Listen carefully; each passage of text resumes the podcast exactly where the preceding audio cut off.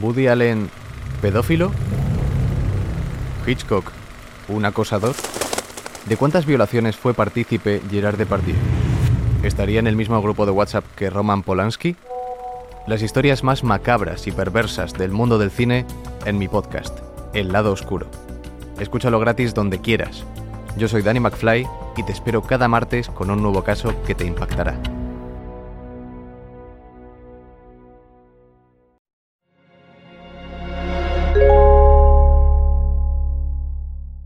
Podimo. Las mejores historias en audio. Esto es Caso Criminal. Los casos criminales más sorprendentes e inquietantes en exclusiva en Podimo.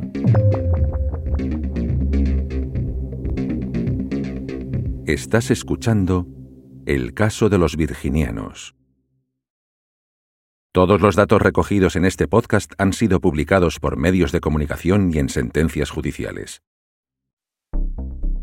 Episodio 1. Apariciones marianas. A lo largo de la historia, han sido decenas las personas que han asegurado ver a la Virgen.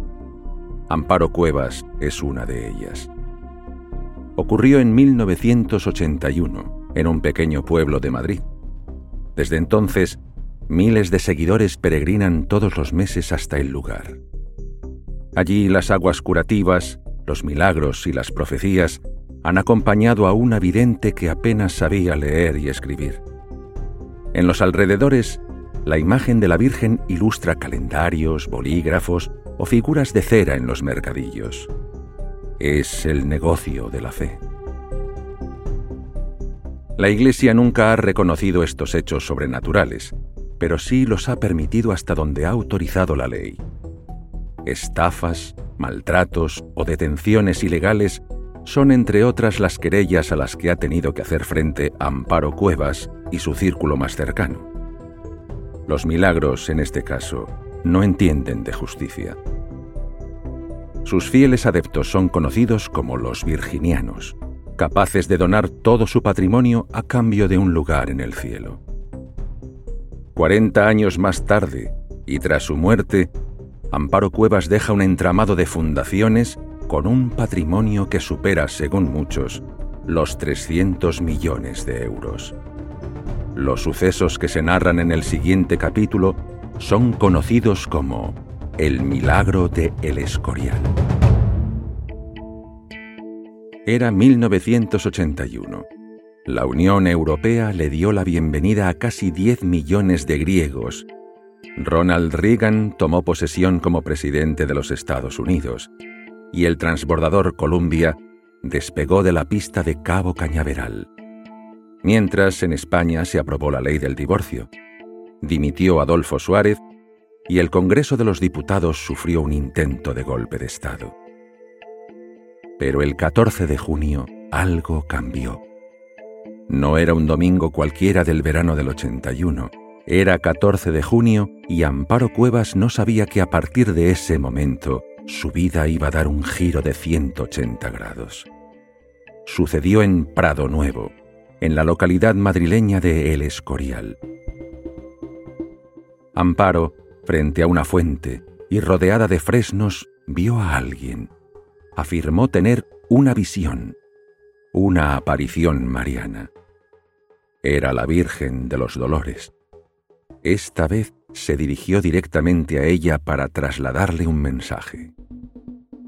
Quiero que se construya en este lugar una capilla, que se venga a meditar de cualquier parte del mundo la pasión de mi Hijo. Si hacen lo que yo digo, el agua de esta fuente curará. Para Amparo las palabras de aquella figura celestial fueron claras. La Virgen se le apareció pidiéndole algo a cambio, la construcción de una capilla. A cambio, sucederían curaciones milagrosas con el agua de la fuente a todo aquel que fuera a rezar a Prado Nuevo. Muchos serán marcados con una cruz en la frente. Haced penitencia, haced oración, terminó la Virgen. De esta manera se inició uno de los movimientos religiosos más grandes de España. Cuarenta años después, Los virginianos siguen captando adeptos. Es conocida como la aparición mariana de El Escorial. No era la primera vez que Amparo Cuevas vio a la Virgen de los Dolores, pero tampoco la última. Admitió que la imagen se le volvió a aparecer dos años después, en septiembre de 1983 y en el mismo paraje. De nuevo le pidió otra construcción. Casas de acogidas para los más necesitados. Amparo nunca pensó en ser la elegida, pero, según cuenta ella misma, llegó a ver a la Madre de Jesucristo en más de 300 ocasiones. Desde entonces pasó a ser conocida como la mujer que vio a la Virgen. Durante las cientos de apariciones, no sólo la vio a ella, Amparo dio rienda suelta a su imaginación. Habló con Jesucristo, el arcángel San Gabriel o el propio Satán. Sus delirios y visiones corrieron de boca en boca. Una mujer había visto a la Virgen en la finca de Prado Nuevo. Cientos de personas, algunas llevadas por la fe y otras por la curiosidad, comienzan a frecuentar los alrededores de la finca buscan amparo, quieren conocer el milagro.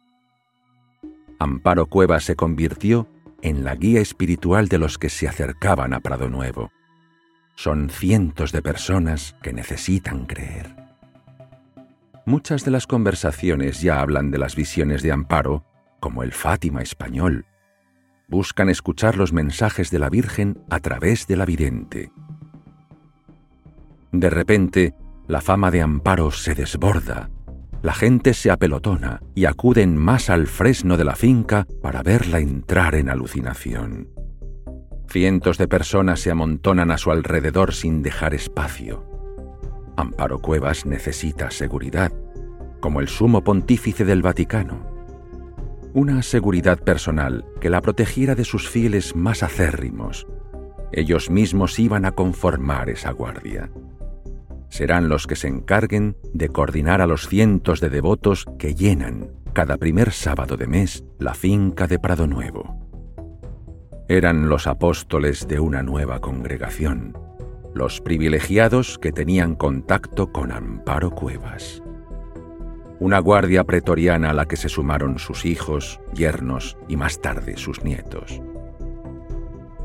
Aquí es cuando aparece por primera vez la figura de Miguel Martínez Pascual, el antiguo jefe para quien Amparo trabajó como asistenta antes de las apariciones.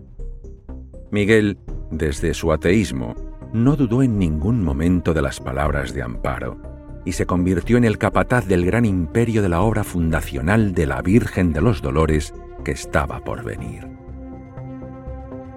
Cada año cientos de miles de turistas acuden a visitar uno de los monumentos más visitados de Europa, el monasterio de El Escorial. Es el segundo más visitado de todo el país. Pero desde 1981, los primeros sábados de cada mes muchos de estos turistas se desvían. No acuden al monasterio. No se congregan por casualidad los primeros sábados de cada mes ese primer sábado es cuando se producen los fenómenos, cuando Amparo tiene alucinaciones y dice ver a la Virgen. Se les diferencia porque acuden a pie a una finca cercana al monasterio, cargan con sillas y neveras portátiles. Todo vale para aliviar la espera. También lo hacen en autobuses para llenar la entrada de la finca. Son virginianos y acuden de todas las partes del mundo. Creyentes que llegan desde Portugal, Francia, México o Italia y que fanatizan con las visiones de Amparo Cuevas.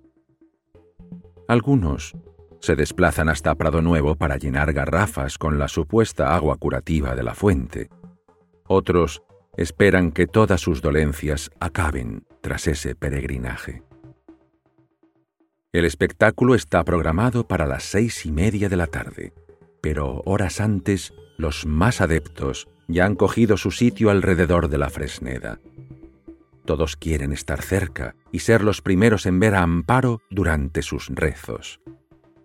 Decenas de avalorios visten al árbol elegido, pero la vidente no llegaba. Los fieles comienzan a impacientarse. Muchos cargan con la fotografía de la protagonista como si de una imagen virginal se tratara. Amparo no estaba sola. Se rodeó de personas de su máxima confianza que la acompañarán para gestionar el negocio que estaba por venir. Era una de estas personas la que intentó calmar a un público impacientado. A través de un megáfono se escuchó un mensaje claro. Amparo no tardará en llegar. No os alteréis. No os pongáis nerviosos. Y así fue. Amparo Cuevas apareció rodeada de su guardia pretoriana, abriéndose paso entre el gentío, con las manos entrecruzadas y el rostro serio. Ella era la protagonista, capaz de eclipsar a la Santísima Trinidad, codiciada por todos. Los más fervientes fieles vociferan, La he tocado, la he tocado. Todo estaba preparado. A través de un micrófono, la voz de Amparo Cuevas se expande por la megafonía de Prado Nuevo. Su voz resuena por encima de todos.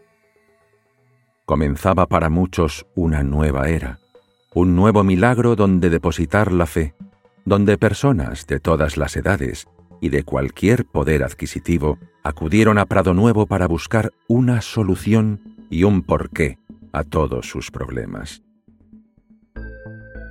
El lugar elegido no es para menos. El Escorial es conocido como la puerta del infierno, y a su vez el monasterio de San Lorenzo no fue ideado y escogido por Felipe II por casualidad. Es un lugar clave a nivel geológico dentro de la península ibérica. Es el epicentro de lo carpetobetónico y por donde pasa una de las corrientes de aire más importantes de la península. Unas corrientes que llegan desde el norte y que acaban en el monasterio de Tomar, en Portugal, casualmente otro lugar cercano a apariciones marianas. Amparo siguió acudiendo a Prado Nuevo y la legión de virginianos aumentó cada vez más. En su mayoría ancianos necesitados, familias numerosas o enfermos que buscaban la curación rezando el rosario. Detrás del cordón de seguridad reina el silencio. Todos callan Amparo va a hablar. Les dice que ella es un simple ser humano, pero que la Virgen está muy triste. Momentos después, comienza el ritual. Amparo se coloca a rezar, de rodillas, y de repente se calla. Fija su mirada al horizonte. Sus pupilas, con la mirada perdida, se mueven de un lado a otro. Se encoge inesperadamente le cambia el rostro. Parece ver algo que solo ella ve. Se levanta y con una media sonrisa y una fuerte respiración, vuelve a caer de rodillas. Amparo está supuestamente viendo a la Virgen. Ella solo transmite el mensaje. Soy un instrumento de Dios. Soy la Inmaculada Concepción. Se le escucha. Os traigo paz, pero seguís buscando la guerra. Todos los presentes creen estar escuchando a la Virgen. El fenómeno de las apariciones en una finca del pequeño municipio de El Escorial copó titulares y debates en televisión. Los medios desplegaron todo su arsenal para adentrarse en Prado Nuevo y documentar las congregaciones. Todo tenía que quedar registrado. Los debates fueron creando un juicio paralelo para demostrar la verosimilitud de lo que allí se contaba. A los seguidores de la palabra de amparo se le sumaban los detractores. Muchos consideraban a la vidente como una de las pocas elegidas por el Señor.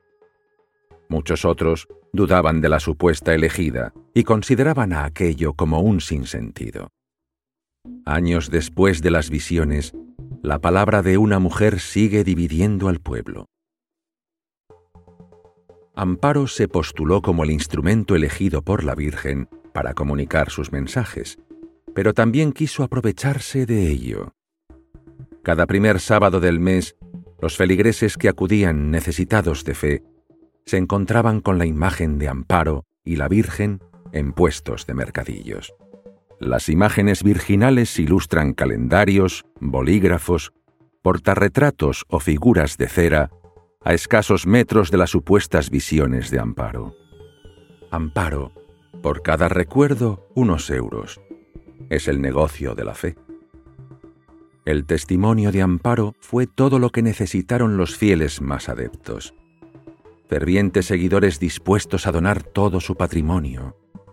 Con ello, Amparo y su gente fundaron la obra de la Virgen del Escorial, un entramado de fundaciones e instituciones religiosas estas sociedades iban a ser las encargadas de gestionar el dinero de los virginianos.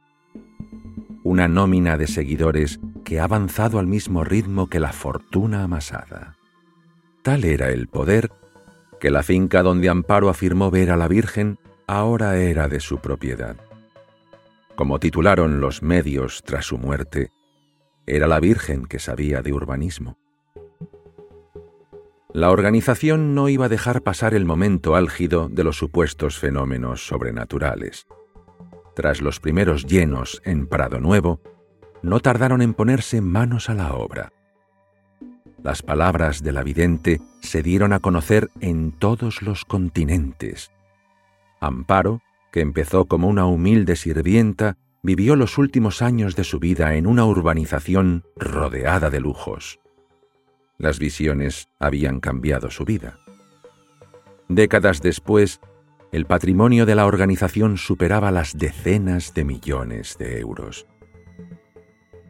A día de hoy, hay quienes siguen pensando que todo fue un engaño gestado por Amparo y quienes la rodeaban. Personas que buscaron enriquecerse y aprovecharse de la necesidad espiritual de muchos necesitados.